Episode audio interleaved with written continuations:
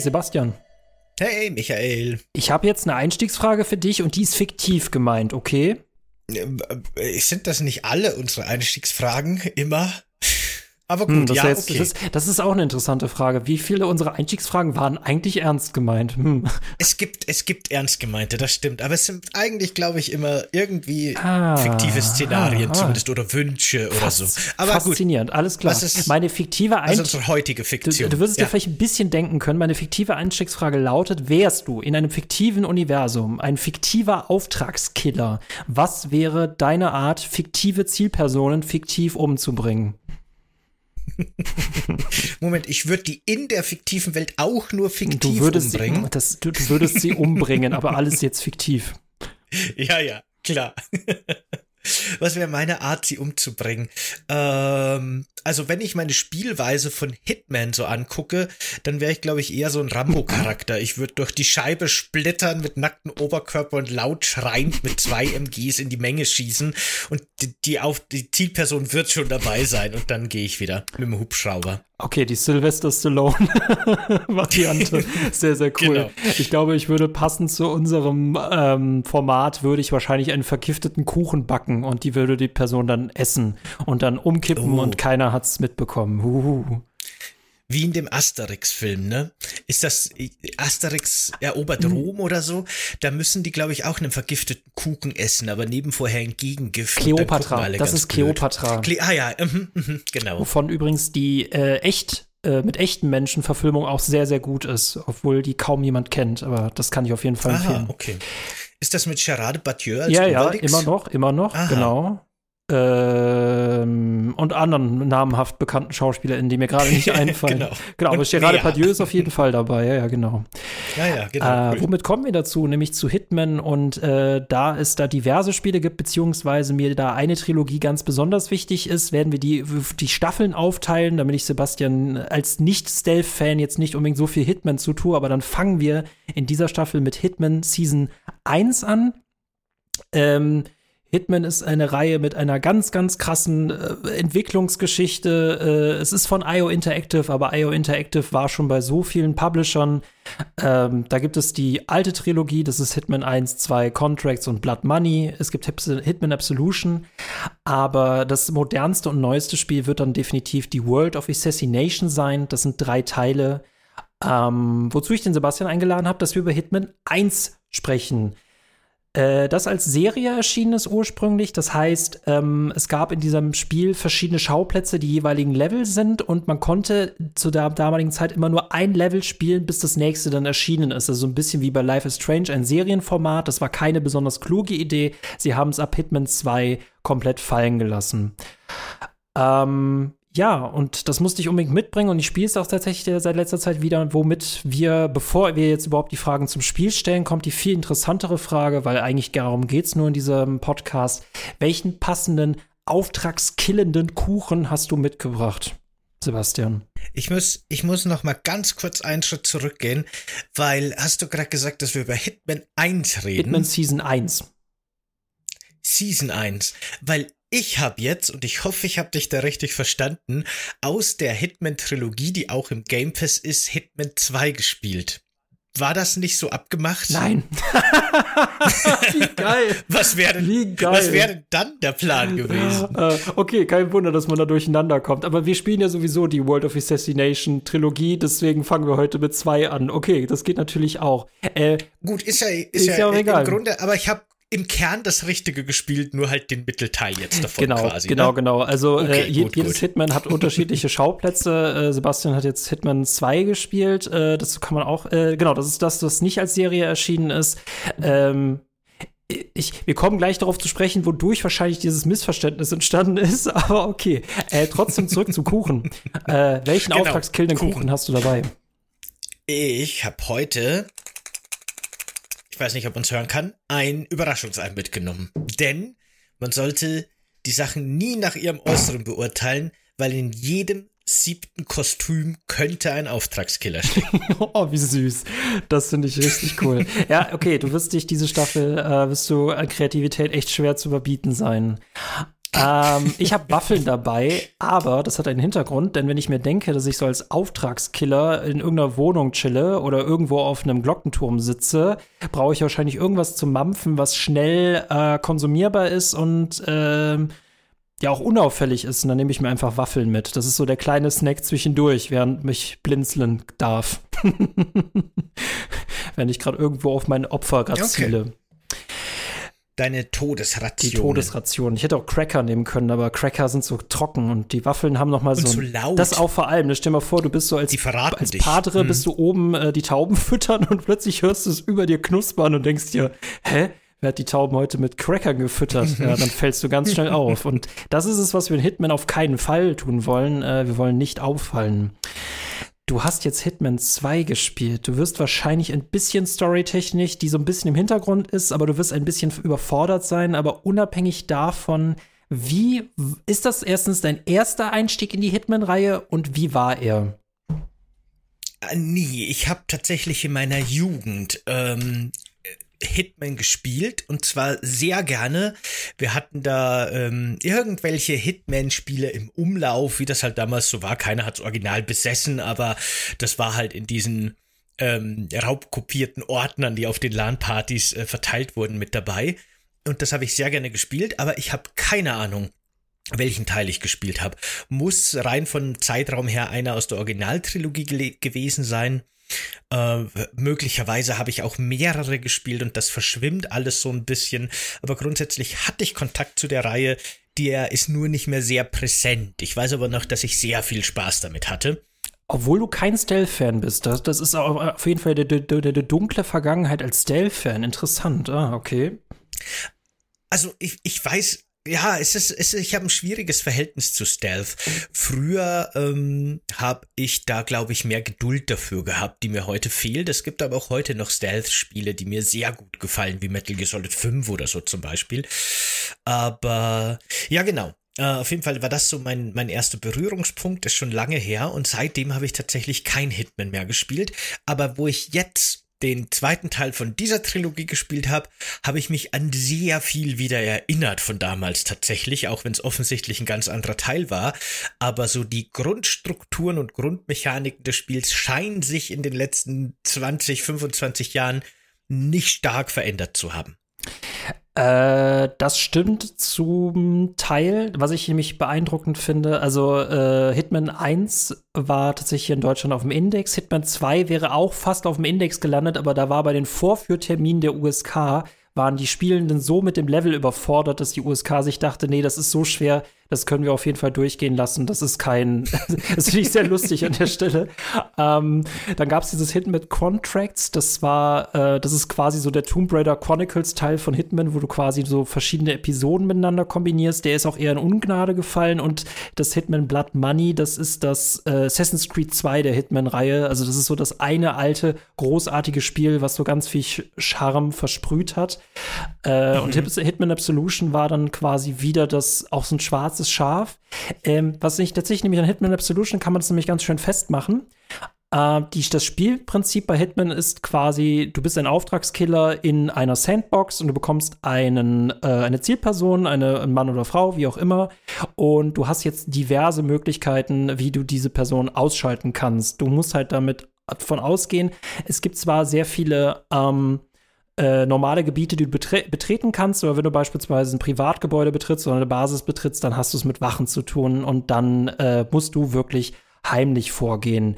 Und der, der, der, der große Reiz dieser Spiele ist, dass man äh, diese Level immer und immer und immer und immer wieder spielt und immer schwierigere Herausforderungen annimmt und immer mehr Möglichkeiten ähm, entdeckt. Und bei Hitman Absolution hat man gemerkt, dass an der Gameplay-Formel rumgespielt worden ist, weil dort konntest du ähm, wenn du beispielsweise Kleider machen Leute ist ein ganz wichtiger Begriff bei Hitman, weil du äh, mit einem Anzug startest, aber auch zum Beispiel eine Wache, die Klamotten klauen kannst und dann gehst du mit als eine Wache unterwegs und so kannst du dir Zutritt zu verschiedenen Geländen verschaffen. Und bei Hitman Absolution musstest du zusätzlich einen gewissen Instinkt auffüllen, damit du nicht erkannt wirst. Und das war so unglaublich frustrierend in diesem Spiel, weil wenn selbst wenn du die richtige Uniform hattest und dich eine Wache gesehen hat, dann musstest du trotzdem genügend Instinkt dabei haben, damit er dich nicht erkennt. Und das war so ein Unding in diesem Spiel. Und seitdem, also auch in der neuen Reihe gibt's das nicht. Wenn du die richtige Klamotte trägst, dann kannst du von 90 Prozent aller Personen nicht erkannt werden, dass du gerade mhm. ein falscher Bube hier bist. Und das hat sich auf jeden Fall eine Gameplay-Technik auf jeden Fall gewandelt. Das ist ein Aspekt. Also, das heißt quasi versteckt sein, versteckt bleiben war in dem Teil damals eine Ressource, die man auffüllen musste. Das klingt super, super nervig. nervig. Ich frage mich, wie man immer auf solche Ideen kommt. Das war, äh, das passierte durch Kills, das passierte durch Sachen, die du eingesammelt hast und äh, wenn du davon nichts hattest, dann bist du eigentlich quasi immer ins offene Feuer gelaufen. Und das Aber welchen Sinn macht denn das alles eigentlich? Äh, weil ich, ich hatte jetzt auch bei den Spielen, die ich, also bei den äh, Episoden, die ich gespielt habe, das Gefühl, dass auf jeden Fall diese, diese Auftragskiller, Assassinen-Fantasie sehr schön erfüllt wird. Das macht doch so ein oh, du musst aber diesen Verstecktsein-Balken vollhalten durch coole Aktionen. Das klingt eher nach einem Tony Hawk als nach einem coolen Assassin-Spiel. Also das ist doch totaler Quatsch. Das, war auch, das ist super frustrierend. Das ist auch eher so ein sehr schwieriges Hitman und die Story ist nicht besonders gut. Die Schauplätze sind interessant. Äh, nee, Hitman Absolution ist, äh, ist ein Spiel für sich. Das fällt echt komplett aus der Reihe raus. Ähm, Blood Money kann ich von den alten empfehlen. Die neuen sind so das Beste, das Beste vom Besten. Das ist so, das ist so die große Trilogie. Das ist so das, die Riesenpackung an Hitman. Und um zu erklären, wie wir zu diesem Missverständnis gekommen sind, ist es nämlich so, dass man sich diese Spiele an sich alle einzeln kaufen muss äh, es aber ab Teil 2 sogar die Möglichkeit gab, eine Special Edition zu kaufen, sodass man alle Schauplätze aus dem ersten Teil einfach integrieren konnte. Das geht jetzt auch mit dem dritten Teil und jetzt hat sich IO Interactive mittlerweile entschieden, dass das alles viel zu kompliziert ist. Es gibt jetzt auch wirklich einfach das Spiel World of Assassination und man kann alle drei Spiele kaufen. Und ich glaube, das Missverständnis ist dadurch entstanden, dass ich sagte, wenn man Hitman 2 besitzt, kann man auch Hitman 1 spielen und ich glaube, dann ist nur noch Hitman 2 hängen geblieben und jetzt hast du Hitman 2 gespielt. Wer weiß, ich war der festen Überzeugung, dass du Hitman 2 gesagt hast, aber Ein. ist ja, genau, wahrscheinlich. Äh, eins müssen wir äh, auslassen, weil eins so schlecht war. Nee, tatsächlich, also Hitman 1, Season 1 ist auch sehr, sehr stark. Äh, jeder hat ihre Vor- und Nachteile. Ja. Okay, cool.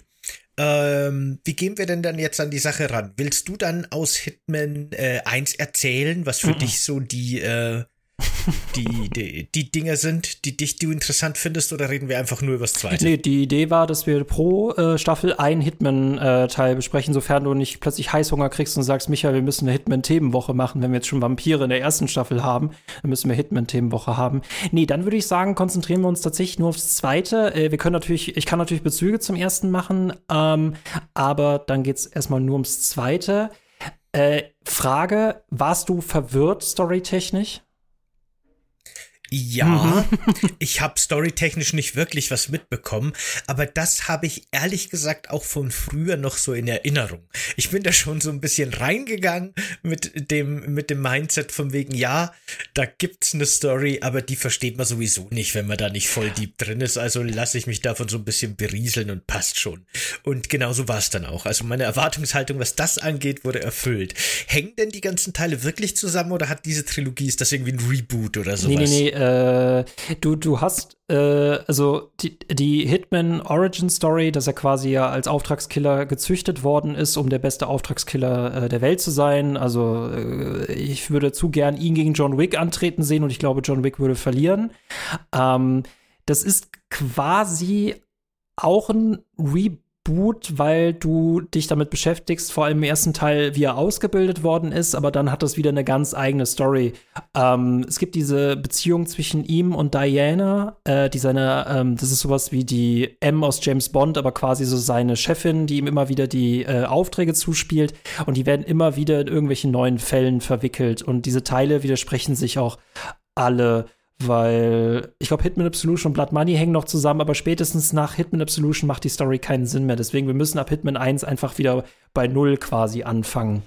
Und äh, es geht darum, dass quasi sich die Agency mit einer Schattengesellschaft äh, beschäftigt und eine Person nach der anderen ausschaltet. Aber das ist quasi einfach nur die Berechtigung, dass du Leute ausschalten kannst. Du hast einen Gegenspieler, äh, Gegenspieler, ähm, der aber auch nicht in den jeweiligen äh, Leveln vorkommt.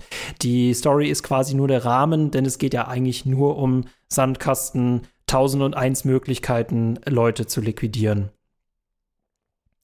Mhm, genau. So habe ich das im Grunde auch wahrgenommen.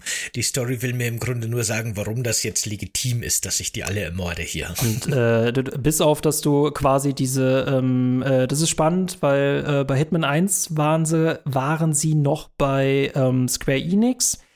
Dann ist aber der Publisher zwischendurch gewechselt, weshalb Hitman 2 nämlich schon diverse Sparmaßnahmen hatte. Das ist der Grund, warum du bei Hitman 2 keine hübsch animierten äh, Zwischensequenzen hast, weil das einfach nur so Comic ist. Das basiert auf Geldnot. Die waren im ersten noch hübsch animiert, die sind auch im, im dritten wieder hübsch animiert. Das ist quasi Hitman 2 ist von diesen drei Teilen so ein bisschen ähm, das ist schon unter schwierigen Bedingungen entstanden und ich finde es trotzdem einen sehr, sehr guten Teil. Man muss das auch quasi zusammenhängend sehen, man kann aber auch jede Season für sich betrachten. Äh, genauso, hat, genauso hat jede Season auch ein Einstiegslevel. Du hattest jetzt auch in Season 2 ein Einstiegslevel. Wie weit hast du gespielt, wäre meine nächste Frage. Also erstmal das mit den Cutscenes finde ich ganz interessant, weil das hat mich tatsächlich ein bisschen gewundert. Ich wusste ja nicht, dass im ersten und im dritten Teil da die, die Cutscenes schöner animiert waren, weil es ist ja im zweiten tatsächlich so, die Zwischensequenzen bestehen aus, im Grunde haben die 3D-modellierte Stillleben mhm. gemacht, wo die Figuren in gewissen Posen dastehen, sind aber voll vertont und irgendwelche Kamerafahrten um die Figuren rum oder an die Gesichter ran verschleiern dann so ein bisschen, dass die eigentlich gar keine Gesichtsanimation haben. Und ich habe mir gedacht, okay, das ist eine komische Entscheidung, komisches Stilmittel, aber ich dachte mir, das ist vielleicht so eine kreative Entscheidung, keine Ahnung. Aber nein, es ist eine finanzielle. Okay, das ist schon mal gut zu wissen, interessant. Äh, ich wollte das Spiel tatsächlich durchspielen, aber das ging nicht, weil die letzte Mission, die muss man scheinbar kaufen. Ich weiß nicht, ob das so eine Art DLC ist oder ob das wirklich die letzte, letzte Mission ist, aber ich konnte quasi ah. jede Mission der Reihe nach ganz normal spielen und als ich dann zur letzten Mission gekommen bin, hieß es so, willst du jetzt vielleicht den Hitman 3 Story Pass kaufen oder sowas in der Art. Und äh, ich könnte mir vorstellen, dass vielleicht die letzten Missionen von 1 und 2 nicht verfügbar tatsächlich sind, wenn man das dann nicht doch nochmal als DLC dazu kauft. Mhm. So hat es auf mich auf jeden Fall gewirkt. Aber ja, bis zur vorletzten Mission habe ich es quasi durchgespielt. Aber du warst dann bei, also warst du auf der Isel of Seagal. Oder Isle of Seagal. Äh, das weiß Warst ich jetzt du auf einer reichen gesagt. Insel? Ich, war auf einem Schloss, genau. So ein Schloss, wo so ein Kult irgendwie den Weltuntergang plant und dann gibt's nur noch 100 Leute, die in irgendwelche Kuppeln ziehen. Genau, das da ist das offizielle Ende von äh, äh, Hitman 2. Alle Level danach Ach, sind quasi noch mal so ein Bonus, Schrägstrich Epilog. Da kommt noch das Level New York dazu und das Level ähm, New Haven. Das ist so ein bisschen so ein Tropenparadies. Hinzu kommen auch noch drei weitere Level äh, Sniper Challenge. Das ist auch ein sehr, sehr cooler Modus. Ich weiß nicht, ob der vorrätig war oder ob du den gespielt hast. Da bist du quasi nur Scharfschütze und musst halt äh, ganz viele Ziele erfüllen. Und das ist auch ein sehr, sehr cooler Modus. Mhm. Aber damit hast du ja die, ähm, du hast äh, Hawks Bay in Neuseeland, das ist das Einstiegslevel. Dann hast du ähm, Miami, dann hast du Mumbai, dann hast du ähm, Gottes Indien, du hattest aber, glaube ich, äh, Santa Fortuna ist das, glaube ich. Ähm, Whittleton Creek, Whittleton Creek und Isle of Seagale. Genau. genau. Mhm, Die hast genau. du alle gespielt. Dann würde ich dich gerne fragen, welcher war dein Lieblingsschauplatz? Beziehungsweise du hast mir die Frage immer noch nicht beantwortet. Wie ist es dir ergangen? Ach so, ja. Äh, also insgesamt habe ich echt gebraucht, um in das Spiel reinzukommen erstmal.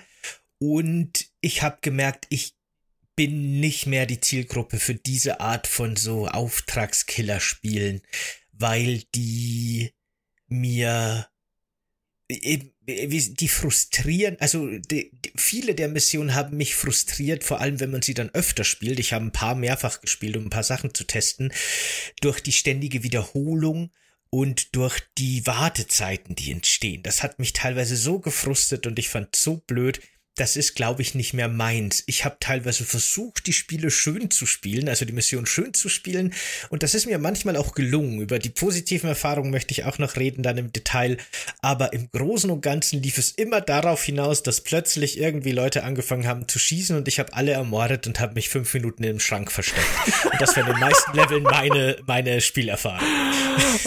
Das ist ja auch gemein. Also gut, dein Missverständnis hat dafür gesorgt, dass du jetzt die Akademie nicht absolviert hast, aber so ist dann halt deine Hintergrundgeschichte als ähm, Killer ähm, ich, ich bin froh, dass wir nicht mit Absolution angefangen haben, weil das ist ein wirklich furchtbar frustrierendes Spiel mit dieser Instinktanzeige. Ähm, da kommt mhm. Hitman schon mit sehr vielen ähm, Komfortfeatures um die Ecke, vor allem weil du ja immer im Spiel speichern kannst. Das heißt, wenn du irgendwas versuchen möchtest, dann kannst du ja vorher noch mal speichern und einfach wieder neu laden. Man muss so ein bisschen das gewisse Moveset finden, äh, wie man in Hitman reingeht. Ähm, was war dein Lieblingsschauplatz?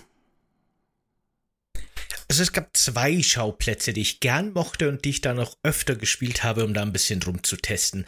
Und das war zum ersten das Einstiegslevel, dieses Strandhaus. Mhm. Das mochte ich, weil das wirklich so eine kleine, geschlossenes Areal ist. Also die meisten Areale, die später kommen, sind ja wirklich teilweise riesige Labyrinthe schon mhm. fast. Und das ist wirklich ein offenes Areal mit einem Haus, mit mehreren Zimmern, recht großes Fancy-Haus und äh, so Geheimgängen, die man dann entdecken kann. Und das fand ich ganz cool, da auch so ein bisschen das Gefühl zu haben, hier kann ich alles entdecken, was es gibt. Und das hat mich dann in späteren Leveln echt total überfordert. was ich aber dann auch wieder sehr gerne mochte, war diese amerikanische Vorstadt. Ähm, weil im Gegensatz zu anderen Leveln, die eben wirklich sehr labyrinthartig strukturiert sind, ist das hier quasi ein großes Quadrat, eine Straße, die im Viereck einmal um so einen Häuserblock läuft und äh, ich weiß es gar nicht genau, acht, maximal 16 meinetwegen, so amerikanische Vorstadthäuser und das ist das ganze Szenario, der Schauplatz. Da kriegt man so ein bisschen das Vorstadtdrama mit und äh, die Leute telefonieren und unterhalten sich über ihre Nachbarn. Das fand ich auch ein bisschen lustig. Das fand ich eine ne schöne Quest. Die hat mir auch gefallen, eine schöne Mission.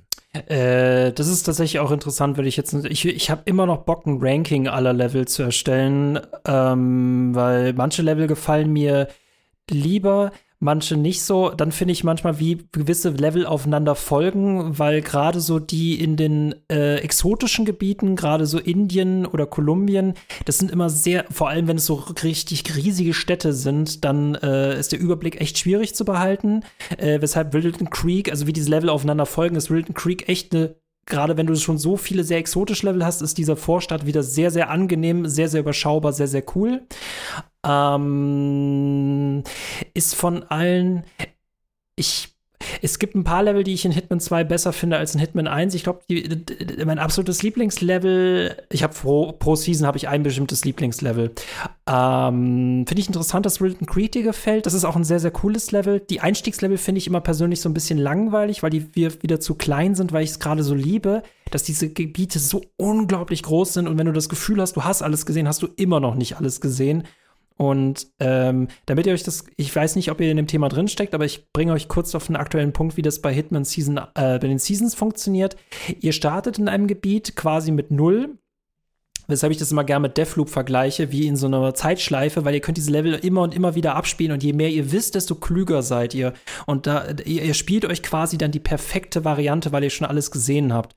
Ähm, ihr startet relativ normal und bekommt dann ähm, Story-Missionen vorgeschlagen. Das heißt, ihr habt angeleitete Pfade, was ihr machen könnt.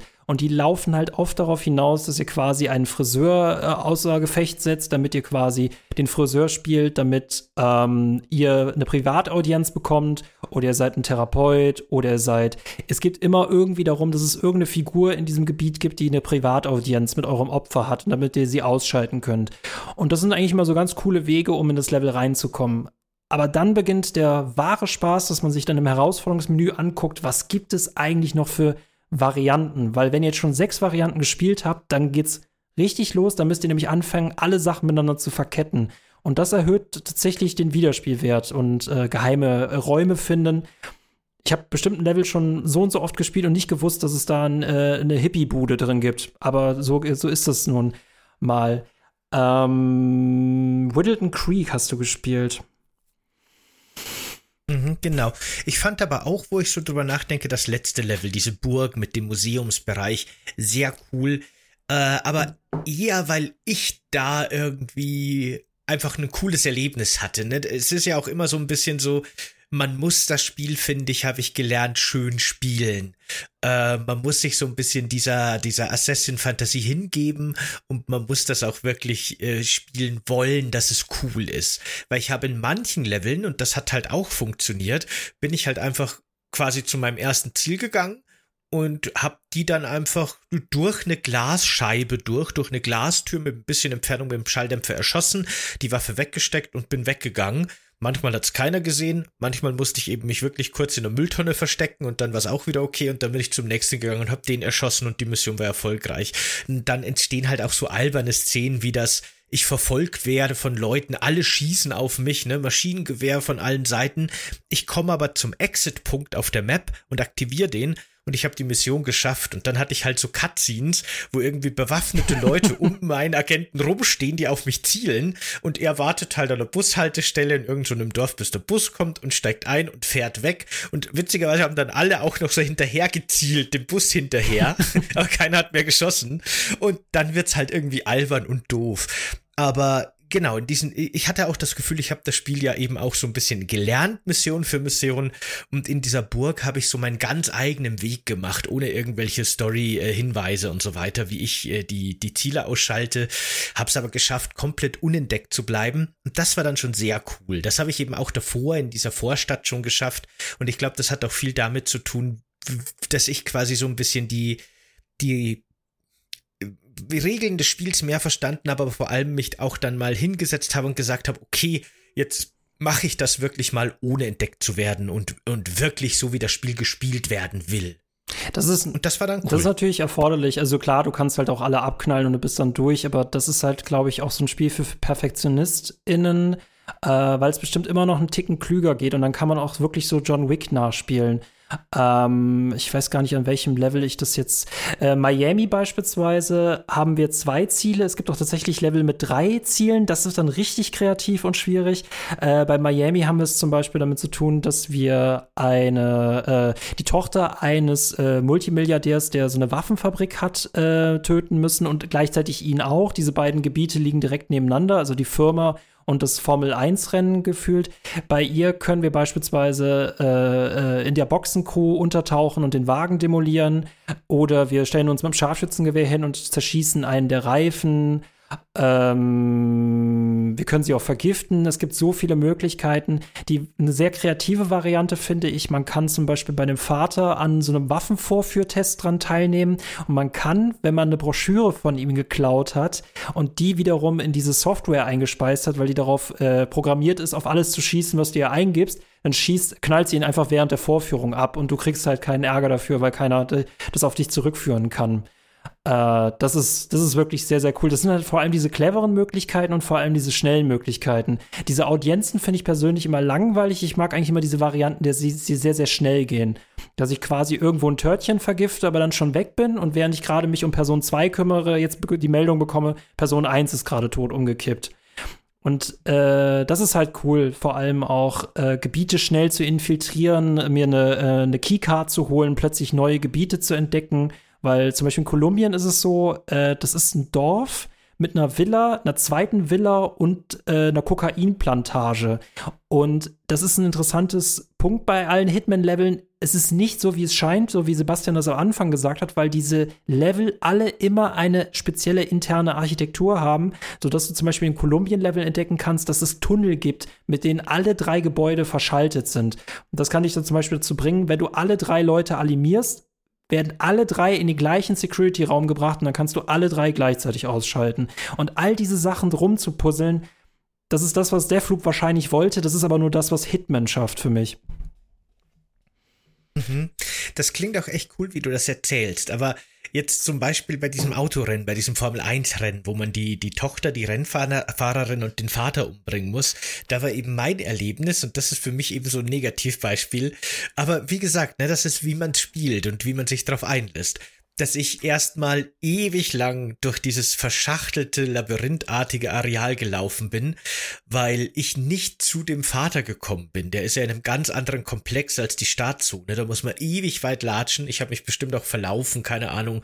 Und dann muss man durch den Sanitäterbereich, dann muss man sich eine Sanitäteruniform mhm. holen und dann muss man durch den Security-Bereich und braucht eine Security-Uniform. Und das dauert ganz lange. Und dann bin ich eben in den, in den Forschungsbereich, wo der wirklich gerade bei dieser Waffenshow war, die du erzählt erzählt hast. Und dann bin ich halt rein und habe ihn und seine zwei Securities und die beiden Forschenden erschossen. Und dann wurde ich sogar noch verfolgt, weil irgendwer hat es wieder gesehen, habe mich eine halbe Stunde im Schrank versteckt und bin dann eben habe dann die Meldung bekommen, dass jetzt das Rennen vorbei ist und die Tochter gewonnen hat und bin dann eher zufällig über die, weiß ich nicht, After-Party gestoßen. Ähm, die stand da gerade in einem Raum und hat sich mit Leuten unterhalten und so eine Glastür hat mich von ihr getrennt und ich habe sie durch die Glastür durch erschossen und es hat niemand gemerkt und dann bin ich rausgegangen. Das war ein scheiß Erlebnis einfach. Das war eine scheiß Mission. Ich habe es geschafft, aber hat mir überhaupt keinen Spaß gemacht. Und dann später zum Beispiel in der in der amerikanischen Vorstadt, da habe ich halt dann so ein bisschen geguckt, okay, was habe ich denn jetzt für Möglichkeiten?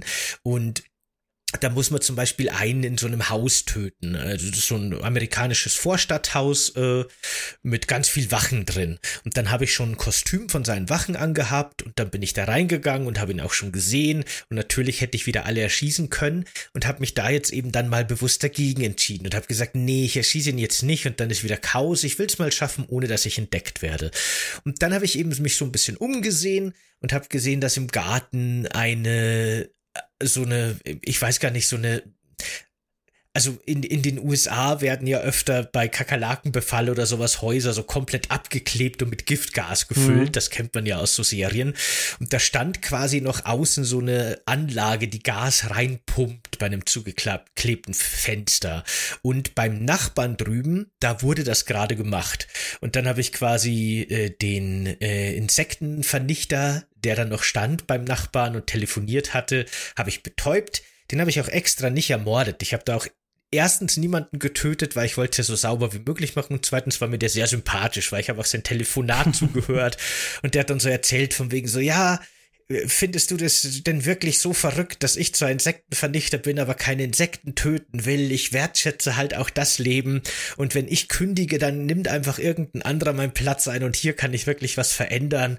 Und ich habe mir gedacht, ja, der ist irgendwie wacky und cool und den mag ich, der ist sympathisch. Den habe ich deswegen nur bewusstlos ins Gebüsch gezerrt und habe ihm seine Klamotten gestohlen mit den Klamotten kommt auch eine Gasmaske. Dann habe ich von dem Haus, in dem gerade Insekten vernichtet werden, quasi so nicht tödliches äh, äh Ungeziefermittel mitgenommen.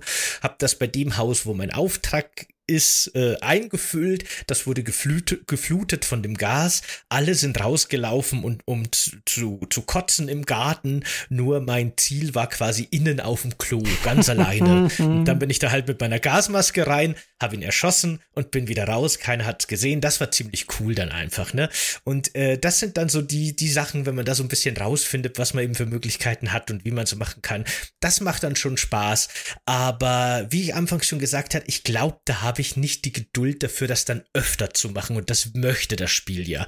Ich mache das ein, zweimal vielleicht gerne, aber dann habe ich alles schon gesehen und vor allem dieses ich, ich weiß schon, wie sich der NPC bewegt, aber ich muss jetzt auf ihn warten, bis er an die Stelle kommt. Das frustriert mich furchtbar. Da bin ich, glaube ich, nicht der Richtige dafür. Aber das wäre ja, unglaublich ich unrealistisch, total. wenn, also das wäre auch wieder zu einfach. Ja. Aber okay, hm, ja. Nee, passt schon. Ich war eh schon fertig. Ich wollte nur sagen, ich verstehe total, was da für eine coole Faszination dahinter ist. Es ist, glaube ich, einfach nur nicht meine. ähm, ich empfehle tatsächlich, du hast keine Story-Missionen gespielt, oder? Ich habe da ein bisschen geguckt, ja, nee, aber ich habe äh, doch ein paar Sachen habe ich mitgenommen tatsächlich. Da kriegt man ja am Schluss dann immer auch so ein bisschen so ein Ranking, also da gibt's dann so ein riesiges Fenster mit 40, 50 äh, optionalen mhm, Zielen mhm, oder mhm. Zielen, die man haben könnte. Da habe ich schon auch immer versucht, dass ich ein bisschen was abhake und habe auch mal geguckt, was ich so an Intel habe und was ich so für Missionen habe habe ich schon auch ein bisschen gemacht, aber das habe ich jetzt in keiner Mission stark forciert eigentlich. Ja, aber hast du diese äh, Anleitungen mitgenommen? Wenn Hinweise aufgedroppt sind, dass du dir quasi, äh, quasi geleitet werden kannst? Äh, ich, ich, ich denke, also man kann ja dann quasi in die Optionen gehen und dann werden einem da die genau, verschiedenen genau, optionalen genau, Ziele mhm. angezeigt und die kann man verfolgen. Ja, doch, genau, das habe ich mir schon auch angeguckt und auch so ein bisschen verfolgt, ja. Genau, die finde ich eigentlich als Einstieg, finde ich die immer ganz gut. Ähm, einfach nur um so mal zu gucken, äh, was so möglich ist, was so funktioniert. Äh, die, die cleverste Variante ist dann trotzdem nicht darunter. Die verbergen sich halt tatsächlich. Manche Varianten werden auch geschwärzt, also da musst du selber drauf kommen. Ähm, ich kann tatsächlich gerade nur ein Beispiel aus äh, Season 1 nehmen, weil ich gerade ähm, ich, ich habe die, hab die getestet, ich habe die durchgespielt, aber ich bin jetzt gerade quasi Meistermodus und jetzt beschäftige ich mich damit, alles aus dem Level rauszuholen. Ähm, und es gibt zum Beispiel eine Herausforderung in äh, Season 1, äh, bekommst du den Auftrag, beide Personen mit einem Scharfschützengewehr innerhalb von fünf Sekunden beide hintereinander zu erschießen, ohne dabei aufzufallen. Und da sich beide aber nie am gleichen Ort aufhalten, musst du dann wirklich anfangen zu puzzeln bis du auf die Idee kommst, du kannst die eine Person durch ein Treffen nach draußen locken und die andere Person kommt nach draußen, sobald das Feuerwerk gezündet wird. Und dann kannst du diese beiden Momente so richtig ab, an, abpassen, dass du beide erschießt. Und dazu musst du noch herausfinden, von welcher Position du aus schießen musst. Und dieses Gepuzzle, das finde ich jetzt bei diesem dritten Spieldurchgang, den ich habe, finde ich ganz, ganz großartig. Genauso wie es Varianten gibt. Mh, hm, es gibt eine Tötungsvariante, dafür musst du deine Person, dafür musst du auffallen, sodass deine Person abhaut. Und dann kannst du sie, wenn sie mit dem Boot abhauen will, kannst du sie mit einer Kanone aus einer historischen Burg abknallen. Und das sind so richtig witzige Situationen. Das hast du auch schon so angedeutet. Das ist, diese Spiele sind unglaublich witzig, diese Spiele sind unglaublich morbid. Ähm, äh, vor allem auch immer, wenn du selber eine Klamotte annimmst und dann quasi in deine Rolle schlüpfst und Leute dann mit dir anfangen zu reden und du dann immer quasi so, so zweideutige Andeutungen auf Tod machst. Äh, äh, sind Sie schnell mit der Arbeit durch? Ich bin immer schnell mit meiner Arbeit durch. Und 47 antwortet, also Agent 47, den wir spielen, der antwortet auch immer so unglaublich trocken drauf. Es ist wirklich ein sehr, sehr, sehr, sehr cooles Spiel. Also vor allem auch was das Worldbuilding angeht und wie diese Personen halt alle miteinander reden. Du kannst überall so einen lustigen Dialog finden, genauso wie beispielsweise den, den du erwähnt hast. Ähm, darauf muss man sich so ein bisschen einlassen und äh, ich finde auch, man sollte am Anfang nicht so viel Druck sich machen. Also erstmal ein bisschen angucken, am besten auch eine Klamotte finden, mit der man quasi sich so viel angucken kann, wie es nur geht. Und so kleinere Sachen wie zum Beispiel, dass man äh, Waschbecken überfluten kann, damit du halt möglichst schnell eine Uniform kriegst. Was mich dann persönlich immer interessiert, ist der Durchgang, an dem man keine Klamotte nimmt. Man kann diese ganzen Level auch so durchspielen, dass man einfach nur verdeckt arbeitet. Mhm, okay, aber das ist ja teilweise echt super schwer, oder? Dann darf man halt wirklich nicht gesehen werden, weil im Endeffekt, wenn du jetzt mit deinen Zivilklamotten in den High-Security-Bereich gehst oder in das Ganggebiet oder was auch immer, je nach Mission, äh, die bemerken dich ja sofort, ne? Das ist ja gar nicht so easy das wahrscheinlich. Spielt man das so ein bisschen Sam Fisher-mäßig, dass man dann alle aus dem Schatten ausschaltet oder wie macht man das? Das kommt drauf an. Äh, das ist halt täglich größtes Murmeltier. Ne? Man lernt ein Gebiet auswendig ähm, und dafür ist das Speichern halt wichtig, damit du halt nicht immer neu starten musst. Das ist äh, wichtig zu wissen. Aber äh, ähm, das sind so Spielweisen, dass du halt, äh, dass du halt eine Münze wirfst eine Person ablenkst und die andere, die gerade im Rücken zu dir steht, schon betäubst. Das sind so Sachen wie, dass du einfach Leute weglockst. Das sind so Sachen wie, dass du ähm, Sicherheitskameras ausschaltest, dass du es irgendwo detonieren lässt, damit die halt gucken gehen, was da passiert ist. Das gibt da sehr, sehr, sehr viele Möglichkeiten und man kommt sich so unglaublich clever vor, wenn man das halt in einer sehr kurzen Zeit durchspielt und gleichzeitig halt auch unglaublich clever dabei vorgegangen ist. Ähm, ein Punkt dazu, ähm, Hitman 2 hatte tatsächlich mal einen Multiplayer, äh, der mittlerweile auch abgeschaltet ist. Aber da war es so, dass du quasi in zwei Paralleldimensionen gegeneinander spielst. Du hast also quasi den anderen Spieler, die andere Spielerin gesehen. Du konntest ihren Ablauf aber nicht direkt beeinflussen, es sei denn, du hast gewisse Ghost-Items gefunden. Deswegen hieß der auch Ghost Mode. Und da konntest du zum Beispiel eine Münze, eine Ghost-Münze werfen und die ist dann tatsächlich in seiner Welt auch zum, äh, die hat dort auch ein Geräusch verursacht. Und so konntet ihr euch gegenseitig eure Abläufe sabotieren. Und das ist tatsächlich auch eine sehr, sehr coole Art, ähm, nochmal anders zu spielen. Da musst du sehr, sehr, sehr viel schnell improvisieren Und äh, es verliert auch meistens immer derjenige, dessen Ablauf, also dessen äh, Basis komplett alarmiert ist. Dann kannst du dich eigentlich zurücklehnen. Ich vermisse das echt. Das war ein echt cooler Multiplayer. hm. Deine Stealth-Multiplayer, die werden dir alle abgeschaltet. Das ist schon gemein. Das ist ein wiederkehrendes äh, Dings, das Motiv. Ähm, was ich aber mich freue, bei Hitman 3 kommt bald ein Freelancer-Modus. Das ist kein Multiplayer, aber das ist so ein bisschen Roguelite. Da musst du ähm, wirklich gucken, dass du nicht verlierst, weil du sonst hier von vorne anfangen musst. Ich habe das auch mal eine Zeit lang verfolgt. Es gab die schwer erreichbaren Ziele. Du kannst ja jede Mission sogar, ähm, hat manchmal unterschiedliche Missionen mit unterschiedlichen ähm, Settings. Äh, vor allem im ersten, da kannst du, im Sapienza musst du beispielsweise einen Wissenschaftler ausschalten, du kannst es aber auch so spielen, dass du deine Filmgala stören musst. Das ist das gleiche Level, nur mit einem komplett anderen Aufbau.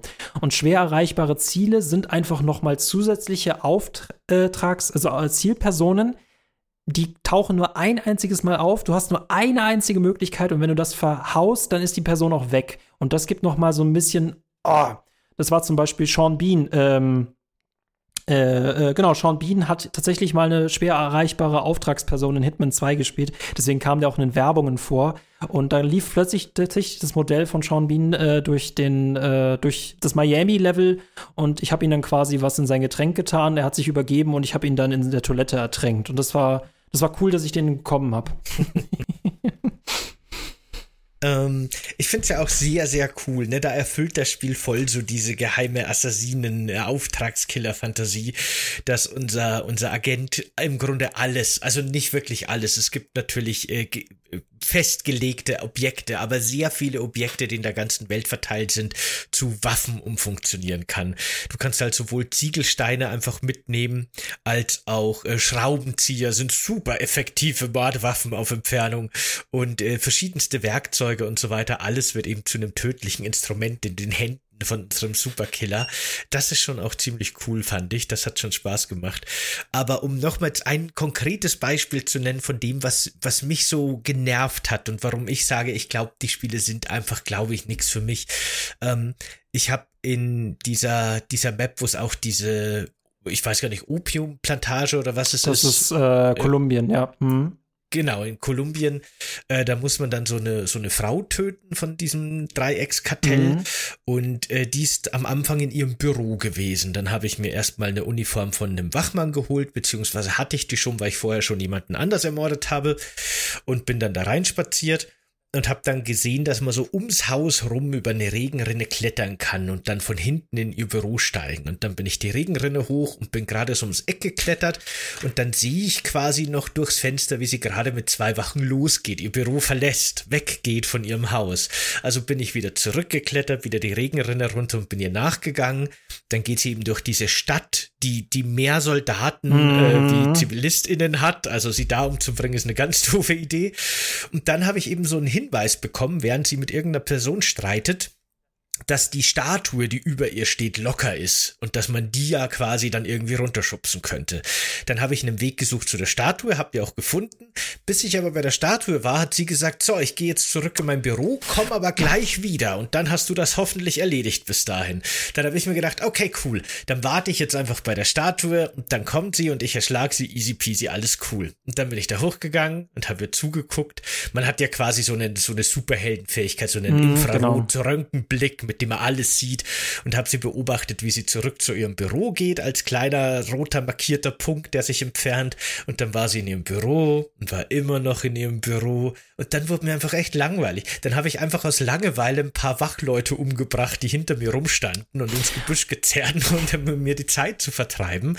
Und sie kam immer noch nicht. Und dann habe ich mir gedacht, na gut, dann gehe ich jetzt doch wieder ins Büro und, dann war sie und kletter wieder hinten rum hoch. und genau, als ich gerade losgehen wollte, hat sie sich aufgemacht, um zurück zurückzukommen. Und ich war gerade irgendwo auf einer Baustelle. Und dann habe ich ihr irgendwie einfach einen Ziegelstein an den Kopf geworfen. Und sie ist dann glücklicherweise ganz blöd gefallen, dass ihr Oberkörper im Gebüsch lag. Und dann konnte ich hinschleichen und ihr das Genick brechen. Und so habe ich sie dann umgebracht, ohne dass es wer gemerkt hat. Aber ne, das, das ist halt einfach, diese NPCs haben so ihren Tagesablauf und ihre Strukturen, führen ihre Dialoge. Und das ist grundsätzlich cool und macht total Sinn für diese Sandbox. Und wie schon öfter gesagt, ich verstehe total, was das für einen Reiz hat und dass das cool ist. Aber ich sitze halt dann echt da und denke mir die ganze Zeit nur so, ach, jetzt komm halt wieder, mein Gott, ey. Und das hat mich einfach nur ganz stark genervt. Das ist, äh, ich schulde dir, ich schulde dir dafür, dass du mir Elden Ring äh, Tutorial gegeben hast, schulde ich dir ein Hitman Tutorial. Ähm, das gibt so einen schönen Leitsatz für die Trilogie: äh, Make the world your weapon. Und äh, du wirst in den ersten Durchlaufen eines Levels wirst du keine gute Tötungsvariante finden. Also die, die, die ersten, die ersten sind wie Pancakes, die werden eh nicht gut. Und äh, das, das, das fasziniert. Sobald du ein Level gut kennst, kannst du auch Zeitläufe richtig abstimmen. Das ist das gleiche gleiche, wie wenn du erwarten würdest, dass bei täglich grüßtes Murmeltier, dass er die Lösung schon nach dem ersten Tag hat. Die muss man natürlich ein bisschen öfter spielen. Und dieses Warten ähm, ist tatsächlich, ich würde bei sowas halt immer äh, entweder komplett neu laden oder einfach währenddessen was anderes machen. Das hängt natürlich stark von der Variante ab, ob die zeitlich wichtig ist. Ich glaube, bei dieser Statue musst du das, glaube ich, die musst du, glaube ich, im richtigen Moment sabotieren, weil sonst fällt sie zu früh um. Das musst du tatsächlich abpassen. Aber äh, das ist tatsächlich das Spiel dahinter. Und dieses langweilige Warten, das ist natürlich doof ich kann dir in einem Punkt, in, äh, beziehungsweise ich stimme dir in, in, mehreren Punkten zu, aber es gibt auch das viel, viel Schlimmere, sind nicht das Warten, sondern die Bugs. Es gibt äh, im Isle of Sea Gale gibt es eine richtig coole Variante. Du kannst dich als Leiche verkleiden, um eine Person zu erdolchen, die bei der Zeremonie einfach äh, für sich sein will. Und das ist ein richtig cooler Kill. Das Problem ist nur, wenn du eine ihrer Wachen ausgeschaltet hast, dann wird ihr gesamter Ablauf gestört. Und sobald du dann plötzlich auf der Beerdigung bist, ist sie irgendwo mitten in, dem, in der Burg und wartet auf ihre andere Wache. Und ich hatte auch schon andere Fälle, dass ich quasi nur, weil ich ein frisch geputzt Schild weggenommen habe, ist eine Story-Person über eine Pfütze gelaufen und ist ohnmächtig geworden. Und damit war die Mission gescheitert. Das sind einfach so nervige Sachen, das muss man mitnehmen, aber das nervt mich bis heute, dass man diese Wache nicht ausschalten darf. Das sagt das Spiel einem auch nicht. Und ich halte es auch, ich bin ja gerade quasi beim Komplettionieren. Ich gucke mir halt alles an, vor allem diese richtig kreativen Möglichkeiten. Ähm, ich empfehle aber, dass man das nicht von Anfang an macht, sondern dass man da Gefallen dran findet, dass man quasi erstmal alle Level durchspielt und sich dann die Varianten sucht, ähm, die man cool findet. Wenn es dann nicht klickt macht, ist okay. Bei mir hat es auch lange gebraucht. Ich schulde dir noch ein Tutorial, wenn du die Einladung annimmst. ja, warum nicht? Äh was wollte ich jetzt sagen dazu? Wegen, ah ja, wegen Bugs, genau. Ne, ich hatte nämlich auch das Problem in Indien. Da kann man ja in so einen Untergrundbunker gehen, so ein Kellergewölbe, das irgendwie zu so einer, zu so einer kriminellen Struktur gehört. Und da habe ich mich von hinten an eine, an eine Wache geschlichen und die quasi erwürgt, K.O. gewürgt. Und während der Würgeanimation hat sich meine Hauptfigur durch die Wand durchgeglitscht und dann war ich quasi in der Wand gefangen. Und dann stand ich in der Wand und kam nicht mehr raus. Es war ganz lustig, weil NPCs konnten mich nicht mehr sehen in der Wand. Ich konnte aber immer noch auf die schießen. Also alle, die den Bewusstlosen gefunden haben, konnte ich abknallen. Das wurden immer mehr, weil alle von überall kamen und sagen, hey, was ist denn hier los? Und ich habe alle umgebracht und keiner konnte mich sehen. Hab mir halt auch nichts gebracht, weil ich feststeckte. Ich konnte nur noch auf der Stelle rotieren und musste neu laden. Und gerade wenn man halt irgendwie, ich habe dann auch länger nicht mehr gespeichert, ne, und war froh, dass ich unbemerkt in dieses Kellergewölbe gekommen bin. Ja, das ist dann schon nervig. Ah, ich freue mich mich so auf den Stream. Wenn ich dir das während des Streams erklären kann. äh, dann, äh, dann, das ist so ein gewisses äh, Mindset, Moveset, das man dafür ähm, bekommen muss. Und äh, also wenn, wenn, man daran Gefallen findet, deswegen äh, äh, zwingen kann ich dazu niemanden.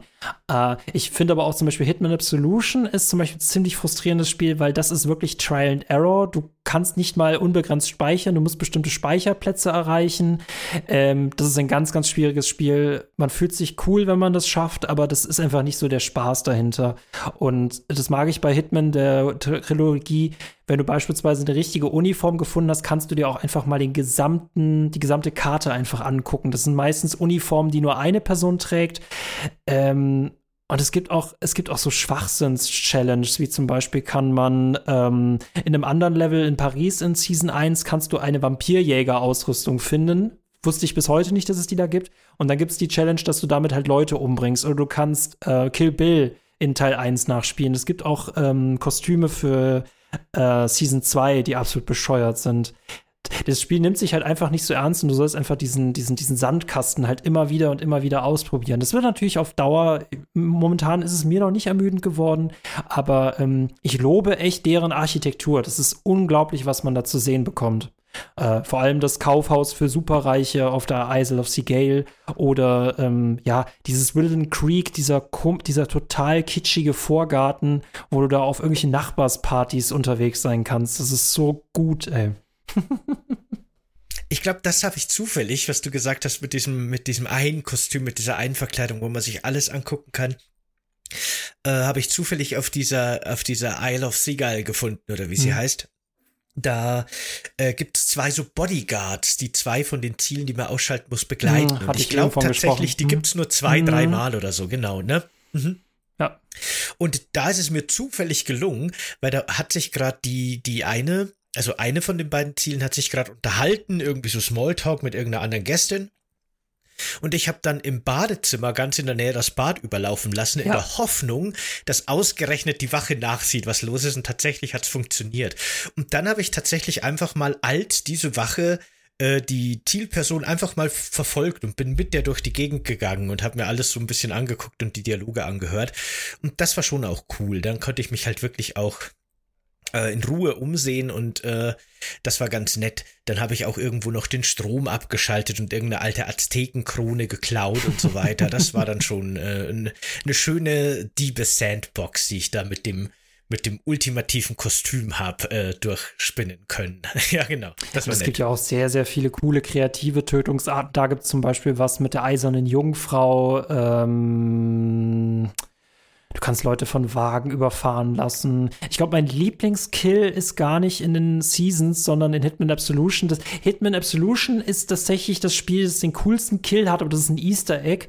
Da, das Level besteht nur daraus, dass du eine Person quasi in der Wüste ermorden musst und du kannst die halt, das Level dauert zwei Minuten, aber es gibt die Variante, dass du einfach alle Krähen, die umherum schwirren, dass du die erschießt und dann kommt einfach durch diese Herren, diese menschenlose Wüste ein Eiswagen gefahren und überfährt die Person.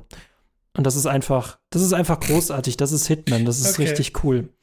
Nee, ähm, und was ich an dem Spiel cool finde, ist halt diese Belohnungsvarianten, dass du, du kriegst für alles, was du in dem Spiel machst, kriegst du Punkte und je nachdem, welche Stufe du erfüllt hast, kriegst du auch noch Hilfsmittel für jeweilige Level, dass du beispielsweise an einem ganz anderen Ort mit einer ganz anderen Uniform starten kannst oder du kriegst neue Waffen. Du kannst auch Waffen reinschmuggeln lassen und da kannst du Gifte reinschmuggeln lassen, Sprengsätze, äh, Scharfschützengewehren, äh, geschallgedämpfte Pistolen. Es ist einfach, ähm, nee, es ist einfach sehr, sehr cool. Voll der Fanboy. Wir haben ja, ich finde das ja ganz witzig. Wir haben ja vor einigen Folgen äh, mittlerweile über Valheim geredet. Und da ging es dir ja so, dass dir das ein bisschen zu langsam war, mhm. zu zäh war, zu wenig Progression. Da hättest du dir einfach irgendwie mehr Leitung, mehr Story gewünscht, mehr ne, Action. Und ich mochte da eben gerade diese Langsamkeit, gerade diese sich langsam entfaltenden ja. Abenteuer. Mhm. Genau. Und so ein bisschen haben wir das jetzt hier heute in Hitman äh, in umgekehrter Form. Äh, das ist scheinbar eher so diese Art von Sandbox, in der du gerne rumexperimentierst und guckst und Möglichkeiten findest und auch eben diese, diese Langsamkeit, dieses Beobachten, dieses Testen magst, während ich da gerne irgendwie mehr zu tun hätte. Ich hätte gern diese Phasen, in denen ich NPCs verfolge und beobachte und warte, die sind für mich so ein Frustmoment und die kann ich da in dem Spiel komischerweise eben nicht ertragen, wo ich in anderen Spielen wie eben Valheim stundenlang einfach nur Holz fällen kann, wo nichts passiert. Aber es macht mir irgendwie trotzdem Spaß. Es gibt mir irgendwas. Aber das ist halt einfach so das persönliche Ne, das wie, ist halt, wie, ist halt wie so. du in deinen wenigen ACB-Stunden ja gelernt hast, äh, ist es auch ein Hitman klüger, äh, das Opfer zu dir kommen zu lassen, als dem Opfer hinterherzulaufen. Aber ich verstehe das voll und ganz, weil den Playthrough hatte ich nämlich auch. Also ich hab Hitman, gerade Absolution, gehasst. Ich habe Hitman Season 1, das hat bei mir lange gebraucht, bis das Klick gemacht hat. Und ich kann auch tatsächlich nicht empfehlen, nochmal Hitman, ähm, das ganz alte Hitman 1 zu spielen, weil das ist die Grafik, sieht furchtbar aus und das hat, da fehlt noch extrem viel. Äh, Silent Assassin, der zweite Teil, war unglaublich schwer. Ein sehr cooles Spiel für die alte ähm, ist Blood Money. Ähm, das, ist sehr, das ist sehr simpel, das ist weitaus kleiner gehalten, da gibt es nicht so viele Möglichkeiten, aber das ist sehr cool und da gibt es tatsächlich auch HD-Portierungen ähm, zu. Ähm, Hitman war jetzt bestimmt schon sehr, sehr oft im PlayStation Plus. Es ist jetzt im Game Pass gelandet, äh, immer noch drin. Also guckt es euch auf jeden Fall an. Äh, sollte ich vielleicht eine Assassinenschule aufmachen? Hm, interessant. Ähm, ist, ist, äh, hast du jetzt schon Panik, wenn ich die anderen Seasons noch äh, mitbringen möchte? nö, nö, gar nicht. Ähm, ich, ich hätte sogar die Idee gehabt, ob wir nicht noch mal einen extra Podcast über den ersten machen wollen, der dann auch richtige Cutscenes hat. Aber der wird im Kern, denke ich mal, relativ ähnlich sein wie der zweite von den Mechaniken und so weiter, den wir jetzt besprochen haben. Nehme ich an. Ähm, der Teufel steckt wie immer im Detail ähm, Season 1 hat das einfach komplett auch schon mal ähm, vorgestellt. Da war es beeindruckend, welche Level die mitgebracht haben. Äh, vor allem viele verschiedene Level. Es gibt zum Beispiel ein Level in Colorado. Das ist eine reine Militärbasis. Da gibt es keinen zivilen Raum. Da bist du immer, äh, wirst du immer gesehen, wenn du keine Taktik hast. Das ist ein sehr, sehr schwieriges Level. Äh, diese exotischen finde ich alle so ein bisschen über, überfüllt. Das, das macht wenig Spaß. Marrakesch aus dem ersten ist sehr, sehr anstrengend. Ähm, worauf wollte ich hinaus? Genau, und Hitman 2 hat tatsächlich schon, äh, du hast den älteren Herrn wahrscheinlich ja auch in Wilden Creek, hast du den schon mal als Altenpfleger besucht? Äh, nee. Genau, da gibt es nämlich so ganz kleine, also da, diese Tiefe verbirgt sich echt weit hinten, weil da gibt es zum Beispiel ein interessantes Feature, das ist komplett neu, dass wir in Hitman Season 2, äh, wenn wir einen Altenpfleger spielen und wir begegnen denen, dann werden wir einfach in den Raum geschlossen, fünf Minuten festgehalten, während die unseren Hintergrund prüfen und wir müssen während dieser fünf Minuten aus diesem Raum abhauen. Äh, dann gibt es die Varianten bei Hitman Season 2, dass wir das hattest du im letzten Level, dass wir eine Person äh, zu einem Ausgangspunkt eskortieren müssen, eine, äh, eine Betäubte, äh, wenn du das Level komplett durchgespielt hast. Also eine Betäubte hatte ich nicht. Ich habe die, die ersten beiden Ziele umgebracht und bin dann zu der hingegangen. Und die zweite per Zielperson, die ich ausgeschaltet habe, hatte irgendwie einen Kill-Switch dabei. Ah, ich habe nicht verstanden, was der macht, mh. aber der war scheinbar ziemlich gefährlich. Und dann hat meine, meine Hauptfigur einfach zu der anderen Person gesagt, hey, ich habe hier diesen Kill-Switch, komm jetzt mit mir mit und mach keine Anstalten, sonst aktiviere ich den und dann passieren schlimme dann Sachen. Dann hast du eine coole so Variante genutzt. Es gibt auch die Variante, dass man das nicht damit macht, sondern dass man ihn dann rausschafft und das ist auch sehr, sehr schwierig. Äh, und Hitman 3, Season 3, das hat, das, das hat noch mal äh, viel, viel mehr Spielmöglichkeiten, auch viel mehr ähm, äh, Szenen, in denen man auf die richtige Abfolge achten muss, sodass du sogar in manchen Szenen ganz, ganz viele Zielpersonen auf einmal umbringen kannst. Das musst du aber richtig gut timen. Und ich finde, äh, Season 3 hat ein ganz, ganz tolles Level. Das ist das Berliner Level. Das ist so ein bisschen ähm, wie das äh, Berghain nachempfunden. Das ist eine Diskothek und da bist du der Gejagte und da wirst du von, glaube ich, sechs bis acht Personen gejagt und da musst du so viele möglich, also jagen dich durch das Level und du musst so viele wie möglich ausschalten, damit die dich in Ruhe lassen. Und das ist zum Beispiel auch wieder so ein Level, das zeigt, das ist so der Spirit von Season 3. Ähm, das versteckt sich echt im Detail. Man muss sich jedes Level selber äh, für sich angucken. Aber das ist von Season zu Season gibt es ein paar andere Sachen. Aber im Grunde ist es das gleiche. Aber es ist eine ganz tolle Formel. Mhm. Ja, wie gesagt, ich kann total verstehen, dass das cool ist, vor allem weil sie ja tatsächlich so ein bisschen Roguelike Mechaniken hat, dadurch, dass man neue Möglichkeiten freischaltet, je öfter man Level spielt und je mehr verschiedene Möglichkeiten man entdeckt, kann ich mir auch sehr gut vorstellen, dass das langzeitmotivierend ist.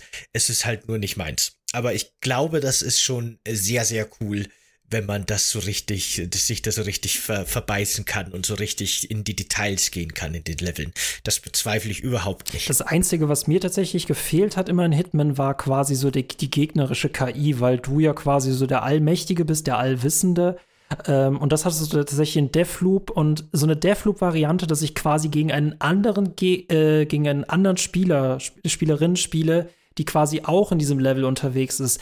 Das wäre natürlich das i-Tüpfelchen. Das wurde mir mit dem Ghost Mode gegeben. Den gibt es mittlerweile nicht mehr. Ähm, aber es war sehr cool, weil ich da nämlich tatsächlich mal auf einem Hamburger Termin war. Ich wurde nach Hamburg geladen, um Hitman 2 zu spielen. Und die hatten da quasi eine Deutschland-Premiere, dass die diesen Multiplayer mal vorstellen. Und dann durfte ich, während die Entwickler äh, innen hinten im Hintergrund sitzen, durfte ich gegen eine andere Person das die allererste Runde spielen. Und das war schon ein cooles Gefühl, wenn dir irgendwelche EntwicklerInnen im Hintergrund auf Englisch alles zubrüllen, was du zu machen hast und ich das dann auch noch gewinne. Das war, das war wirklich sehr, sehr cool. Und äh, ah, das war ganz toll. Ey, aber wirklich, das wäre absolut nix für mich, ne? Das wäre wirklich nicht mein Spiel.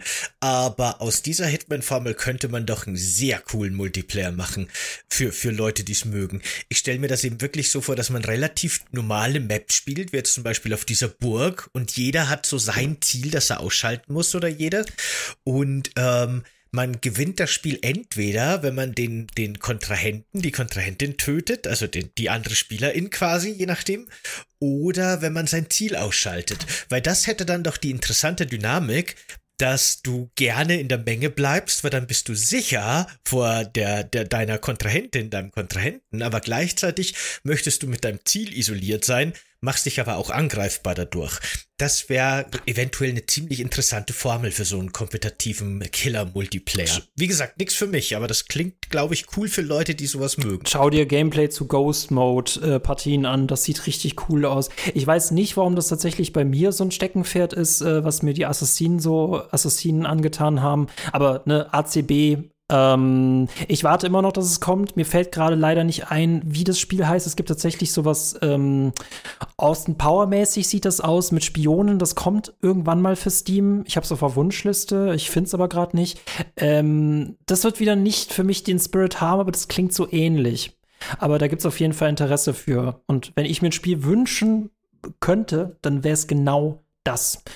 Aktuell arbeitet IO Interactive, nachdem sie jetzt diese drei Teile abgeschlossen arbeiten, arbeiten die gerade an einer James Bond Lizenz, was ich sehr, sehr spannend finde, nämlich äh, das Prinzip mal in James Bond mäßig, vielleicht ein bisschen actionmäßiger. Das klingt ziemlich cool. Äh, Leute, spielt Hitman Season 1 und sonst äh, bucht mich und ich helfe euch. Ähm, müsstest du nur überlegen, Sebastian, welche Season du äh, Training möchtest? also äh, ich, ich komme mit der, mit der, mit der Nomenklatur durcheinander, mit der Benennung des Ganzen. Äh, ist die Season 1 beinhaltet Teil 1 bis 3 Nein. von der Trilogie, die jetzt im Game Pass nee, nicht. Okay, okay, Das, ist, das ist tatsächlich dadurch geboren worden. Hitman Season 1 besteht halt aus diesen Schauplätzen. Und nennt man es deswegen Season, weil ja jeder Schauplatz einzeln geliefert worden ist. Dann mussten wieder Wochen vergehen, bis du wieder einen neuen Schauplatz bekommen hast. Ähnlich wie bei Life is Strange auch diese Episoden immer nur in Zeitabständen veröffentlicht worden sind. Das haben die Gott sei Dank ab Staffel 2, äh, Season 2 komplett fallen gelassen. Sie heißen nur immer noch so. Äh, und sonst müssten wir es halt World of Assassination nennen und dann finde ich diesen Unterscheidung schwierig, weil das dann fast 20 Level sind. Wo machst du da den Trennstich? Ne? Und wie passen jetzt die Teile 1, 2 und 3 da rein? Weil die heißen ja quasi im Shop und so weiter Hitman 1, Hitman 2, Hitman 3. Season. Ist das alles dann. Man nennt es Season, ah, aber yeah. Ach so, man nennt die einfach Season. Ich verstehe. Ja, genau. Dann können wir von mir sonst gerne da die Season 1 nochmal anschauen. Okay. Der, der Startpunkt, mit dem ich eigentlich wahrscheinlich eh auch besser hätte anfangen können. Hätte mein Einstieg wahrscheinlich erleichtert. Wobei dieses Strandhaus ist schon sehr dankbares ja, ja, das ist ein Tutorial. Auch. Das funktioniert schon. Äh, genauso wie Teil 3 auch ähm, äh, ein dankbares Tutorial-Level hat. Das finde ich sogar lustig bei Teil 3. Ähm, Hast du, ähm, kennst du den Film mit Daniel Craig, Knives Out? Mhm, genau, da bin ich gerade dabei, Glass Onion zu gucken, den Nachfolger quasi, aber ich bin beim ersten Mal eingepennt leider. Das ist so cool, es gibt in Hitman Season 3 gibt's ein Level, das sich komplett an Knives Out orientiert, dass du quasi in so ein Herrenhaus ziehen musst, um einen Mordfall zu lösen, während du einen Mordfall begehst. Also, oh, es ist so großartig. Und dieses, dieser Onion, der hat eine Anspielung auf Hitman mit so einer Badeente. Es ist, also ich finde das so cool, wie sie sich mal gegenseitig die Hände geben. ah, das ist ja nett, das ist das ja cool. Ist so cool. Es gibt tatsächlich, äh, bevor wir zum Ende kommen, es gibt natürlich auch die Spielvariante. Darum wurde ich mal im Steam, äh, Stream gebeten. Das fand ich cool. Der durfte mir mehr Herausforderungen stellen. In einer Herausforderung durfte ich mich nicht verkleiden und dann musste ich die Spiele auch noch, äh, musste ich die Level auch noch mal viel krasser spielen. Dann haben sie sich aber für meine Entlastung einfach mal ein John Wick Level gewünscht und dann habe ich quasi einfach nur alle Leute abgeknallt, ohne entdeckt zu werden. Und das ist cool. Ne? So ein bisschen vorbeugen, Schuss untertauchen, die wissen einfach nicht, wo ich bin. Das war, das ist cool. Man kann das auch, wenn man die Level kennt, kann man das auch Hitman, äh, John Wick-artig spielen. Mhm. Hab ich versehentlich öfter gemacht. es gibt auch. In, hm? nee, ich wollte nur sagen, es gibt auch ein sehr cooles Level, äh, da kannst du einfach diese, diese, ähm, Äh, da kannst du diese, diese Hitman-Fantasie komplett ausleben. In der Absolution gibt es ein, äh, ein Strohfeld, äh, wo du dich als Vogelscheuche verkleiden kannst. Und in der Nacht suchen die dich dann mit den Taschenlampen und du kannst dich dann quasi immer mal so verstecken als Vogelscheuche, so still stehen bleiben und dann wieder angreifen. Und das ist, oh, das geht so ab. ah, das ist lustig. Ja. Sehr cool. Ähm, in meinem Überraschungsei vom Anfang war übrigens ein Avatar-Wasser-Dinosaurierwesen. Leider. Ich hätte gehofft, da ist vielleicht irgendwas drin, das einen Bezug zu Hitman 2 herstellen könnte. Aber das ist, das ist schwierig bei einem Avatar-Wasser-Dinosaurier. Aber weiß man halt nie. Man ne? weiß nie, was man kriegt. Nee, nee, klar. Ganz genau. Nee, ich habe gerade vor mir tatsächlich diese, äh, damals gab es so Merch-Enten, also aus dem Spiel, diese, diese Ente mit Krawatte, das ist so ein Maskottchen für Hitman. Und da habe ich, glaube ich, drei mitgenommen und eine, also äh, eine hat mein Neffe bekommen, genau. Und dann haben sie mich gefragt, woher die Ente ist. Und ich so, ja, die habe ich im Laden gekauft. Ich werde natürlich meinem Neffen nicht erklären, wo die Ente herstammt. das ist dieses super brutale Killerspiel. Das musst du dir unbedingt anschauen. Wie alt ist denn der Neffe? Ich glaube, der ist jetzt mittlerweile fünf. Er ist noch nicht so weit. Er ja, ist noch nicht okay. so weit. Gib ihm noch zehn Jahre oder so, dann kann man mal gemeinsam Hitman spielen. Er ist noch nicht so weit, ich warte noch. genau. Das gibt mir übrigens bei meiner Nichte und meinem Neffen auch so. Die sind ungefähr im gleichen Alter und ich freue mich schon so auf den Tag, wenn ich dann mal zu denen zu Besuch komme mit dem NES oder dem Super Nintendo unterm Arm und sag, so, jetzt zeige ich euch mal, wie echte Videospiele aussehen. und dann spielen wir Mario Kart und Co. Das wird ganz toll. Aber es dauert noch ein Ich habe letztes Jahr ähm, kam äh, die ja, es eine Verwandte kam auf mir, also die die die Mutter meiner Nichte kam auf mich zu und meinte, ja, kannst du nicht irgendwas zeigen? Und ich so, wenn ich das jetzt tue, gibt es kein Zurück mehr. Das musst du dir bewusst sein, ne? Und habe ich ja halt Minecraft gezeigt und seitdem äh, bekomme ich dann immer so Updates. Michael, Michael, Michael, ich habe das und das und das und das das erlebt und ich, oh, ich bin, äh, ich bin ein bisschen, ich bin ein bisschen stolz. Nicht nur ein bisschen. Ich bin ziemlich stolz. Sehr cool. Irgendwann Hitman. Ja, Irgendwann Hitman. Ah, sie die erste Auftragskillerin. Oder wenn es mit, wenn's mit Minecraft losgeht, vielleicht könnt ihr gemeinsam dann Valheim mal spielen. Das wäre natürlich auch cool. Dann baut sie und ich gehe dann los, um Holz zu fällen.